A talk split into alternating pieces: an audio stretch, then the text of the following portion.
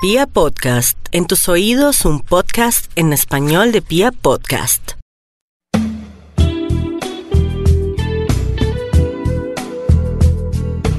Hola amigos de Literata, soy Angie Reyes y hoy les tengo una invitada muy especial que nos está hablando desde el otro lado de la frontera. Ella es Jacqueline Goldberg. ¿Cómo estás Jacqueline? ¿Qué tal Angie? Encantada. Muchísimas gracias por esta oportunidad. Bueno, pues para los que no la conocen, les cuento que Jacqueline es una poeta eh, muy importante en Venezuela, ella es venezolana, eh, y ella ha publicado muchos libros de poesía. Entre ellos, pues podemos nombrar desde los primeros, tal vez, eh, Nosotros los Salvados, Limones el Almíbar, eh, y pues tenemos algunos otros también que tienen nombres muy sugerentes como Máscaras de Familia y en todos los lugares, bajo todos los signos. Pero hoy nos convoca un texto maravilloso que es algo así como un ensayo poético y se llama El cuarto de los temblores, publicado por Oscar Ottman, espero haberlo pronunciado bien, editores que es un libro que me deja muy inquieta porque es como una investigación poética del temblor. Por eso se llama El cuarto de los temblores, a que ustedes cuando lo lean van a entender muy bien de dónde sale ese nombre. Entonces cuéntanos, Jacqueline, ¿cómo fue la aproximación a este texto? Porque sabemos que no es algo casual, ¿no? O sea, el libro viene de algo muy íntimo. Sí, sí, así es. Em, yo desde los cuatro años de edad tengo un temblor en, mis manos, un poquito en la cabeza. Eh, a veces imperceptible, a veces se exacerba. Eh, un temblor que fue muy investigado, digamos, científicamente y que nunca tuvo nombre, ni un origen, ni una cura, ni una razón. Eh, y yo por muchos años, por supuesto, he querido respuestas sobre eso. Y en algún momento alguien, en broma, es que ni recuerdo quién fue, me dijo, el día que tú escribas sobre el temblor, tú vas a dejar de temblar. Y eso se quedó en mí y dije, bueno, puede ser un juego, puede ser verdad. Yo creo en los poderes sanadores y salvadores de la palabra, de la poesía. Dije, bueno, voy a emprender esto y, y bueno, este es un libro que tomó muchísimos años. Yo creo que tengo, tengo un primer archivo de hace unos 12 años por lo menos, eh, donde empecé a hacer pequeñas anotaciones y, y bueno, eso fue creciendo y convirtiéndose en una especie de artefacto al que yo misma ya no sé qué, en qué género, a qué género arrimar. Se podría hablar de autoficción, bien hablaste de investigación, hay poesía, hay narrativa, hay periodismo, que es mi otro oficio. Creo, creo que hay todo, de todo un poco. Y me gusta que sea así, porque es precisamente eh, irreconocible, e indefinible como el propio temblor. Y es que una de las características que ah, llama la atención de este libro es que crea un lenguaje que tiembla. Es decir, todo el libro tiembla. Desde el momento en el que uno lo empieza a leer, el, libro tiene un temblor. ¿Cómo trabajaste ese lenguaje? O sea, ¿cómo, ¿cómo te aproximaste a él de manera orgánica? Porque no se siente impuesto, no se siente como una tarea de hacer una lista simplemente, sino es algo como orgánico que va surgiendo de la misma palabra. Y no fue consciente, eh, me lo estás comentando tú y me lo han comentado otras personas. Nunca, nunca pensé en trasladar eso al, al libro. Lo que sí probablemente ocurre es que el temblor ha ido marcando mi voz, mi poesía, eh, incluso hasta mi trabajo narrativo y periodístico está lleno de frases cortas, eh, sí, como como un temblor que quizás va y viene, pero en todo caso eh, eso es un logro del azar, del tiempo y en algún otro momento de mi editor, Carsten Totman, eh, que entendió esto mismo y por ejemplo hay toda una página de palabras nada más y él es trabajo suyo precisamente que las palabras eh, se sientan vibrando, temblando, incluso el ritmo en algún momento y dijimos algo pasa aquí, no, no, no, gráficamente, visualmente, y resulta que los márgenes justificados hacían eso demasiado apretado, demasiado rígido, como precisamente no son mis manos y no es mi escritura. Y simplemente con haber quitado esa justificación, haberlo alineado simplemente a la, a la izquierda como un poema, el libro cambió completamente y, tiene esa, esa característica. Precisamente de eso quería hablarte, del trabajo como eh, con un editor, porque tú también eres editora. Entonces, al ser autora y editora, eh, ¿Cómo lograste trabajar con un editor algo tan íntimo? Porque una de las dificultades que encuentran muchos autores al momento de abordar un tema que los afecta de manera personal y con el que realmente se están desnudando, aunque uno sabe que eso lo hace con todos los textos, pero hay algunos temas que son mucho más íntimos, mucho más personales. ¿Cómo trabajaste eso con tu editor? Bueno, precisamente porque soy editora y porque sé lo que es padecer a un, a un escritor que quiere estar corrigiendo cuando el libro ya está para diseñarse y, y que debe irse imprenta, traté de no molestar mucho.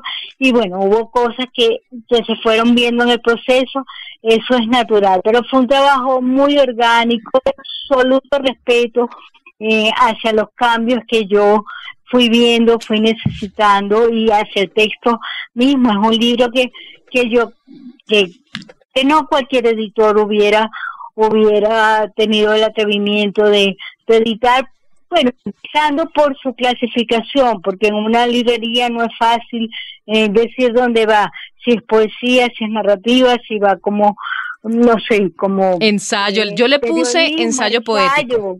Claro, claro, es perfecto entendible como ensayo, por eso, porque hay lenguaje, hay investigación y hay reflexión sobre el tema, incluso hay entrevistas. Yo entrevisté a gente que tiembla a través de, las redes sociales y bueno, allí hay, hay fragmentos que me dio otra gente. Una cosa muy interesante del libro es que mm, a pesar de que la, el temblor es un mal, por decirlo así, es un, un, un sufrimiento, no se sufre no se sufre de manera, digamos, victimizada, ¿no? Sino que se enriquece. O sea, el temblor es como una semilla, como una semilla de algo que brota y termina siendo una exploración maravillosa que va más allá eh, de tu propia experiencia. Cuando tú trabajaste eso, no sé, te sentiste un poco extraña, como un poco traicionándote a ti misma, como diciendo esto, estoy revelando demasiado, estoy investigando donde no me debo meter. Eh, ¿No te sentiste extraña? Mm, sí y no, porque la poesía ya, ya, ya revela mucho más de lo que uno debería estar contando, aunque creo en la poesía siempre, de, de todas maneras, como una ficcionalización de uno mismo. Pero no, yo, yo he tenido un pacto conmigo misma desde toda la vida de, bueno, de transparencia con respecto a lo que pienso, siento y, y, y, que digo. Además, el temblor ya es una cosa tan natural en mí que no, o sea, ahí no, no hubo mayor artificio. Es que yo no me recuerdo sin el temblor. Yo sé que apareció. En el libro está explicado el momento en que mis padres lo notaron, pero yo no tengo memoria de mi cuerpo y de mi vida sin el temblor. Entonces resulta lo más natural eh, hablar de él, verme con él y por eso, por eso mismo investigarlo. Hay un fragmento que dice, mi temblor es esencial, lo es, para mí. Aquí ejemplifico precisamente el temblor en el lenguaje tú divides esta frase en tres etapas. O sea, no la dices no la escribes pues seguida, mi temblor es esencial, lo es para mí, sino dividido en puntos. Entonces, ¿cómo dialoga este, este trabajo que hiciste con el lenguaje en este texto con el resto de tu obra? Está muy en consonancia porque todos mis textos narrativos, periodísticos incluso, repito, eh, trabajan siempre con la estructura y la respiración que viene de la poesía. Eso me interesa mucho y eso da una, una espacialidad en la página.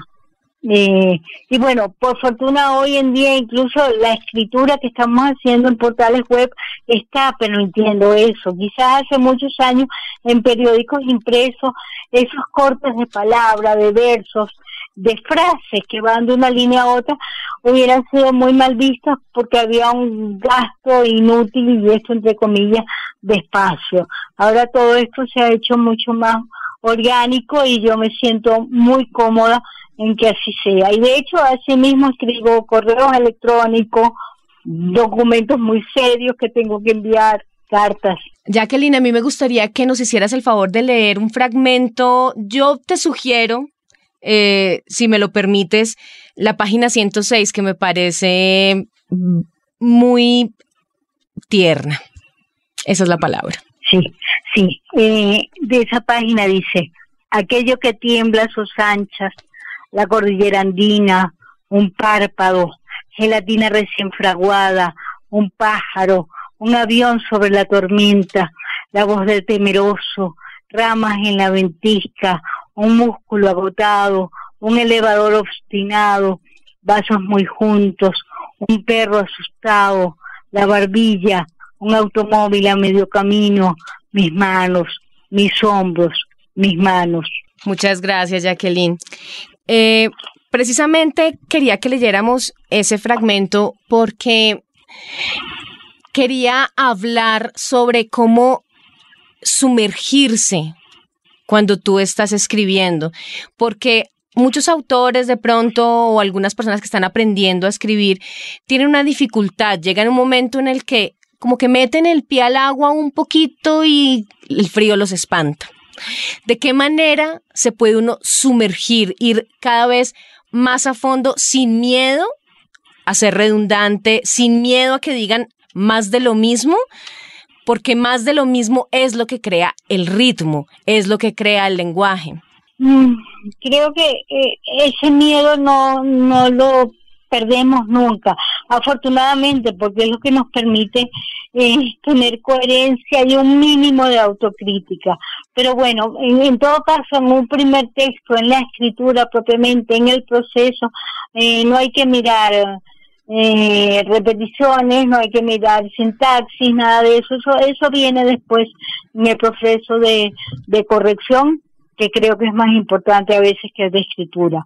Pero esa libertad en, dejar salir la voz, creo que es, es fundamental para, bueno, eso, para encontrar una voz y saber un camino.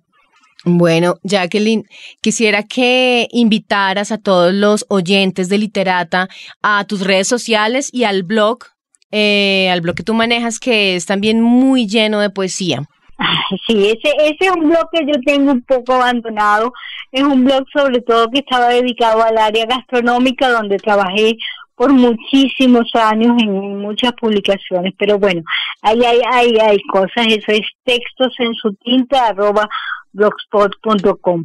Pero bueno, estoy en Twitter y Instagram como Jack Goldberg, mi apellido y mm, estoy en Facebook y bueno, nada, en distintos portales, creo que con poner mi nombre pueden, eh, nada, yo tener algunas publicaciones que he hecho y que agradeceré muchísimo la visita. Incluso hay fragmentos del Cuatro de los Temblores publicado en un portal venezolano en el que colaboro que se llama La Vida de Nos. Allí hay un muy buen fragmento publicado por ellos mismos que, bueno, que da un picón de lo que es el libro. Bueno, yo les recomiendo mucho este libro. Eh, me lo leí mejor dicho, me lo devoré. Eh, cuando me lo encontré fue una grata sorpresa porque mm, uno realmente tiembla, siente como el lenguaje tiembla, tiembla leerlo, tiemblan las palabras y la, la voz de Jacqueline es muy poderosa. Es un libro extraño, es un libro diferente y está ya disponible aquí en nuestro país, en Colombia. Entonces, se los recomiendo para que lo busquen en las librerías de barrio, que seguramente allí lo van a encontrar. Bueno, Jacqueline, muchas gracias por este espacio y espero que más adelante, cuando tengas otro lanzamiento, nos podamos volver a encontrar en este espacio de Literata, el podcast de los escritores. Así será, muchísimas gracias. Soy yo la encantada y la agradecida por esta oportunidad. Queridos amantes de la literatura, Aquí estamos terminando otro capítulo más de Literata. Yo soy Angie Reyes Melo. Me encuentran en redes sociales así, tal cual, arroba Angie Reyes Melo y sigan conectados a Literata. Nosotros siempre estamos escuchando la voz de los poetas.